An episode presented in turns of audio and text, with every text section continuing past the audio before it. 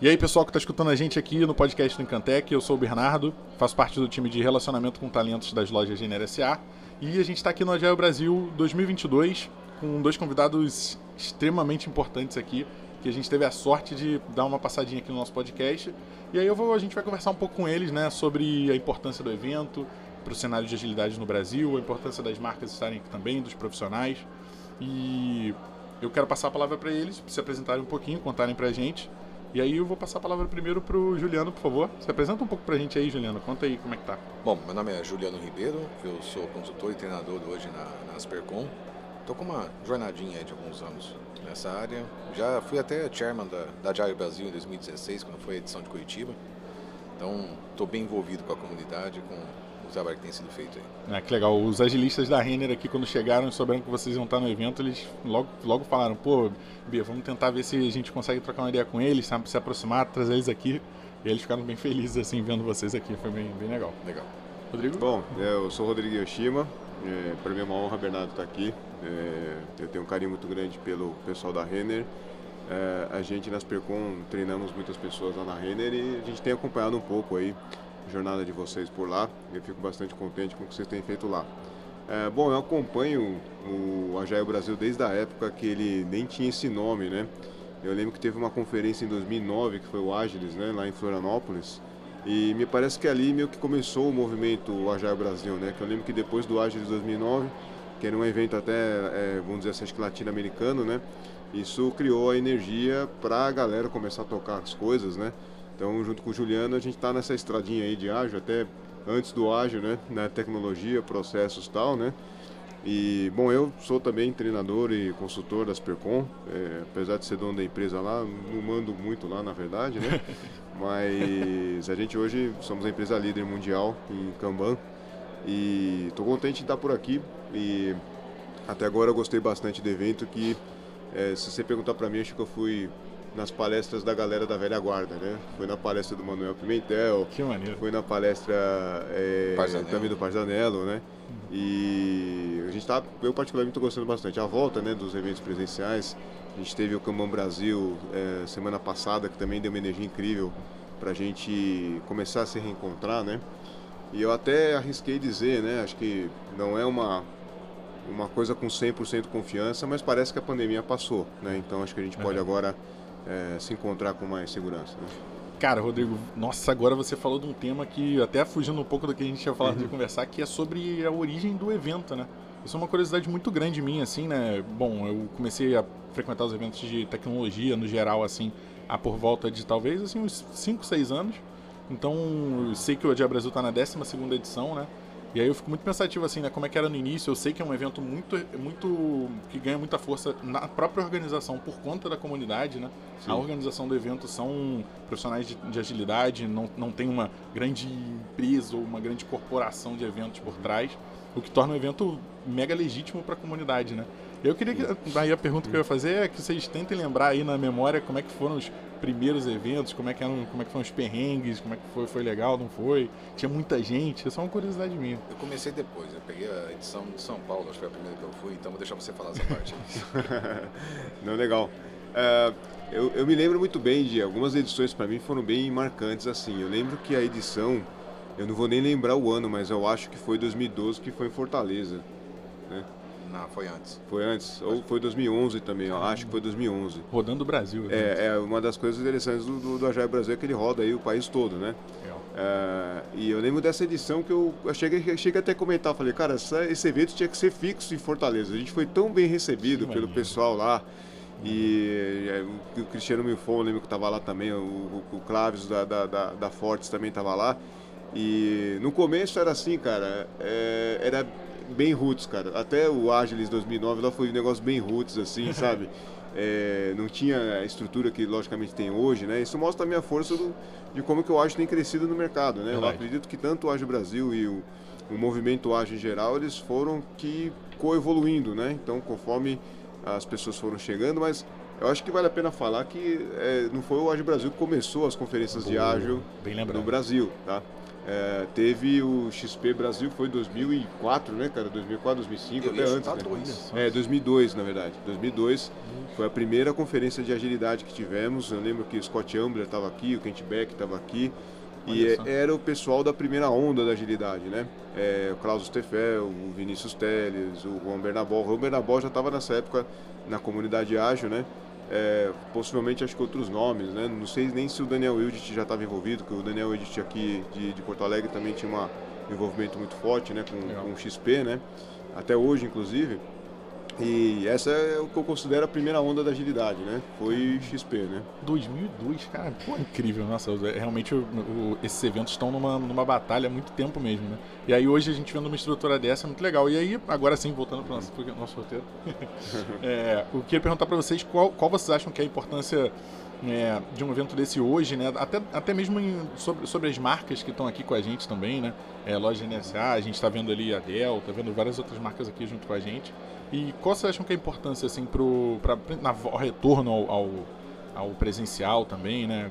Que, que vocês me contam? Ah, um, um ponto, né? No meu voo para cá, né? Eu sou do Rio, né? O evento está acontecendo em Porto Alegre. Eu, o avião tava cheio de agilistas do, do, do, do, Rio, assim, de várias empresas. Eu falei, cara, isso deve estar tá acontecendo no Brasil todo, né? A galera tá vindo para cá. E aí você chega aqui vê esse cenário mesmo nacional, porque não é internacional, né? Tem gente de fora. E aí eu queria perguntar isso para vocês. Evento. Bom, eu, eu vejo da seguinte forma, tem, cada evento tem meio que uma, um jeitão, uma característica deles, assim. Então, por exemplo, você viu o Agile Trends, que foi um grande popurrí de várias coisas ali, que misturou e tal, é, e tinha vários níveis e tal. É, você tinha ali, por exemplo, o Campo Brasil, que teve semana passada, que também teve uma outra pegada, já mais business e tal, um negócio mais interessante. É, esse evento, ele é muito a questão de, olha, somos uma comunidade. Eu, eu costumava brincar até com, com os amigos aqui, que falavam, tipo, parecia velório de tia velha, sabe? Quando, junta no velório aqueles parentes que você não via há mó tempão. É, que maneiro. tipo, que pessoal que você não via, você vê uma vez por ano só, só quando uhum. morre uma tia. Com fraternização. É, então, junta esse pessoal todo, você acaba trocando umas ideias. Você, é, eu acho que é uma grande afirmação de que, olha, estamos aqui, estamos presentes. É, eu sei que a gente tentou fazer o melhor possível no mundo online aí, é. tá? todo mundo tentou se virar como pôde, Sim. mas não, não, não, cobre essa experiência aqui, porque assim, os eventos sobre conhecimento, isso está disponível à vontade na internet. É, você tem vídeos, você tem palestras, teve eventos que foram online também, que também foram é, integraram conteúdo bacana, mas essa experiência das pessoas poderem se conversar, poder falar, até falar frivolidades mesmo, né? às vezes nem é sobre agilidade, simplesmente só se reconectar Cara, isso é, realmente não tem preço. E o fato de ter podido voltar já com segurança sanitária legal, estar fazendo as coisas acontecer, para mim eu acho que é, é, o principal valor desse evento. Ah, isso é muito legal, Juliano. Eu vou dizer para vocês assim que quando eu conheci comunidades de tecnologia como um todo, assim, né? A principal coisa que eu percebi é, é posso dizer assim, talvez uma generosidade da galera, talvez um retorno para a comunidade daquilo que ele mesmo aprendeu com a própria comunidade, né? Então isso é uma coisa que eu vejo assim de, de diferente no profissional de tecnologia, sobretudo no de agilidade, né? Que é essa coisa dele começar a carreira ali, o, o conversando com a comunidade, frequentando os eventos e tudo mais. E então esse desejo de retornar para a comunidade aquilo que ele aprendeu, vindo, palestrando, trocando conhecimento. A gente vê ali tantas rodas de mentoria sobre tantos temas, aqui mesmo no nosso stand. Então, isso é uma característica legal e assim, queria queria ver a percepção de vocês também, né? E aí uma última pergunta, quem sabe, sobre o, o profissional que está querendo entrar no mundo da agilidade hoje, né, com tanto conteúdo por aí. Que dica que vocês dão para eles, além de frequentar esse tipo de evento, como você disse? Mas se vocês pudessem, puderem contar um pouquinho sobre isso. Tá. É, bom, deixa eu comentar. Uh, voltando um pouco na pergunta anterior, uhum. é, eu acredito que quando a gente estava lá por 2010, 2011, assim tal, né? A gente nunca imaginou, Bernardo, assim, que a, a Renner ia patrocinar, cara. é, hoje nós temos o stand da Dell, assim é, tal, né? E é, você pegar outros, outros eventos, tem até grandes bancos, né, cara? E é, isso não. na época, em 2010, 2011, era inimaginável, cara. Ninguém imaginou assim. Que era um movimento de guerrilha, negócio... de insurgência. É, é, exatamente. Era, como os bons movimentos. Isso. E, e era uma, uma, uma coisa é, bem militante, assim, no começo, né? E isso ainda existe, mas hoje é, a gente pode dizer que, que a agilidade está mais, mais corporate, né? E, bom, é, uma das coisas que acho que o Leandro comentou que é interessante é o contato fora né, do evento. Ontem a gente estava lá é, no bar, a gente foi lá no Fort oh. Beer, tava todo mundo lá e foi muito engraçado e assim, eu sempre fui meio que a ovelha negra, cara, do movimento Age aqui no Brasil, né? Porque é, eu tenho uma personalidade muito questionadora, eu sempre julguei muito, né? E não tiro essa carapuça, né? É, o, o, Rodrigo Yoshima é desse jeito mesmo, né? Mas o que negócio que é legal é que tem muita gente nova chegando, né? E hoje a gente estava até na fila para é, entregar mala lá no maleiro e uma moça, a Vanessa, chegou e falou pra gente: pô, a gente fez curso com vocês, cara, pô, você me ajudou, né? E era engraçado que durante a pandemia todo mundo era um quadradinho no Zoom pra gente, né? E agora teve esse contato aqui, é muito legal que a gente conheceu ontem lá é, no, no, no, bar a gente fez uma retrospectiva é, de zoeira, né? Então, é, pontos a melhorar, pontos a piorar. Foi até engraçado lá que a moça colocou assim, né, cara? A Denise colocou lá, é, nunca tivemos um keynote do Yoshima no Ajaio Brasil, né? Esse era um ponto a melhorar, né? Ah. Aí a outra pessoa pegou e colocou, é, também é um ponto positivo. Nunca tivemos um keynote de Yoshima no Ajaio Brasil, né? Então esse contato, Pô, esse toque, bom. né? Essas questões das, das brincadeiras, acho que estava todo mundo precisando muito disso, né?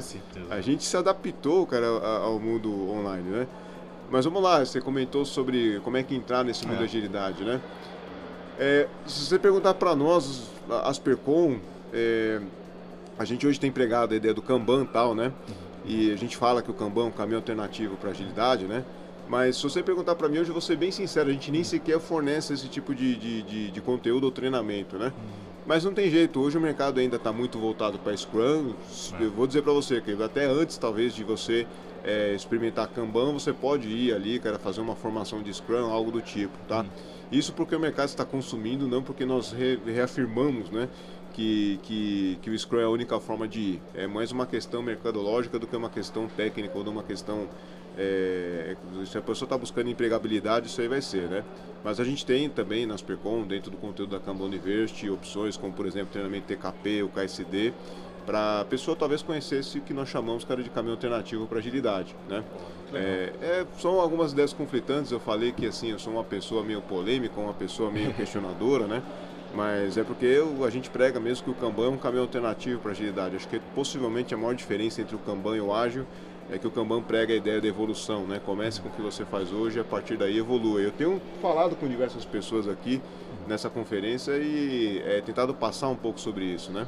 Sobre, olha, você não precisa chegar na organização e arrebentar com tudo, você pode fazer uma transição ágil que seja mais suave, principalmente em organizações que são talvez mais conservadoras, organizações que é, já têm ali possivelmente uma burocracia embutida ou algo do tipo, né? A ideia hoje a gente fala, olha, é melhor você dar pequenos passos na direção correta do que você tentar dar um grande salto é, num precipício que você não sabe nem que você vai cair. E né? muitas vezes também as, as pessoas imaginam assim a, a, as metodologias ágeis e tal como uma bala de prata, né? Que elas vão resolver e isso vai acabar, vai, vai fazer a transformação digital na empresa por si só, né? Quando é. na verdade tem muitas características culturais e tal. As pessoas veem eu defender bastante o Kanban e algumas pessoas chegam e acusam, né? Ah, o Yoshima acha que o Kanban é a bala de prata. Eu nunca é. afirmei isso, né? Sim. Agora o Kanban habilita uma coisa que eu acredito que seja a bala de prata.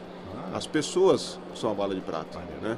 A gente tem colecionado histórias de clientes, de pessoas que vêm no nosso treinamento, que é, elas vão e criam soluções autorais. É isso uma das coisas que para mim é um valor do Kanban. Nunca um Kanban é igual ao outro, né? É, ontem eu e o Juliano a gente estava visitando um cliente aqui em Porto Alegre, né? Eles tiveram um ganho, cara, de 40% de produtividade na empresa inteira, tá? Eles já estão hoje, cara, com uma agilidade corporativa bem interessante, uma agilidade organizacional bem interessante. E o que, que fez isso acontecer? Tá?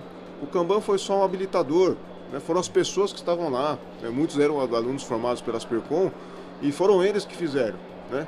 É, o mérito é todo deles, cara. Não é do não é das Percom, cara, não é do, do Kanban. Eles foram lá e fizeram, né? Eles olharam os sinais, cara, que o Kanban deu, foram melhorando, melhorando dessa forma evolucionária e hoje eu acredito que é uma organização, cara, que está numa maturidade muito alta, né? E quem fez foi eles, o mérito é totalmente deles, né? Então, assim, o líder, na minha opinião, as pessoas que desempenham atos de liderança são as pessoas que são a bala de prata. É isso que vai resolver. Cara, galera, essa foi a mensagem desse, desse, desse nosso episódio. As pessoas são a bala de prata. Pô, é incrível. Cara, muito bom. Vou, vou, sair reflexivo aqui. Bom, eu sou um profissional de RH, né? Mas ah, conhecia vocês de nome, o pessoal sempre fala. Mas agora passo a admirar vocês de verdade mesmo, né? Conhecendo vocês, até a generosidade de vir aqui conversar com a gente. Então, queria agradecer demais, né? Acho que tá, deu o nosso tempinho aqui. E quero que vocês façam uma consideração final, contem aí é, pra gente onde, quais são os próximos passos, onde vocês vão estar pra galera acompanhar vocês, quem sabe redes sociais, LinkedIn, coisa Bom, assim. você encontra a gente em quase todas as redes aí, né? A gente tem o canal no YouTube das Percon, que você pode encontrar vários vídeos nossos lá. Excelente. É, tem- a gente tenta fazer quase que quinzenal, né, Chico? É, quase que dizendo. Quase que quinzenal a gente tenta fazer nosso videocast lá, o Flow Review. Maneiro. Então, então a gente reúne alguns temas interessantes e tais. Lá, de vez em quando, quem se inscreve no canal consegue acompanhar minhas lives surpresas, que eu sou o maluco da turma, né? Tem os dois são sérios, eu sou o maluco da turma e de vez em quando eu Ah, tô sem sim, nada é. pra fazer, eu vou fazer uma live. muito Pipoca sério. uma live. Ontem eu tava muito sério, né? Lá? É, onde você tá? tá com o post-it na testa, tá? O pessoal vai querer vir só por conta desses pós-evento agora. Exato, exato. Mas acho que a principal é lá e no LinkedIn também você consegue encontrar a gente ali do nosso próprio site, né? aspercom.com.br. Lá você tem todas as informações de tudo quanto é que a agenda tá de curso e tal, se você quiser saber um pouco sobre essa Ah, isso é ideia da evolução gerenciada que o Kanban oferece, né? Bom, Excelente. acho que o último recado que eu dou é o seguinte, me adicionem no LinkedIn, é, lá é o lugar que eu mais coloco conteúdo, você não vai se sentir completamente à vontade lá, porque eu sempre posto coisas polêmicas, questionamentos, né? Como eu falei, eu tenho uma personalidade meio questionadora, né? E uma coisa interessante no meu LinkedIn é que eu sou bem promíscuo lá, tá? Se você me pedir, cara, pra me adicionar lá, e se você não for vendedor de plano de saúde, eu vou te aceitar, tá? Muito bom, galera. Pô, então muito obrigado. É, queria agradecer demais a vocês. E, bom, então a gente fecha aqui esse nosso episódio do jeito incrível. É, continuem aí acompanhando essa nossa playlist exclusiva aqui do Agile Brasil, que tá muito legal. Muito obrigado, pessoal. Obrigado, obrigado,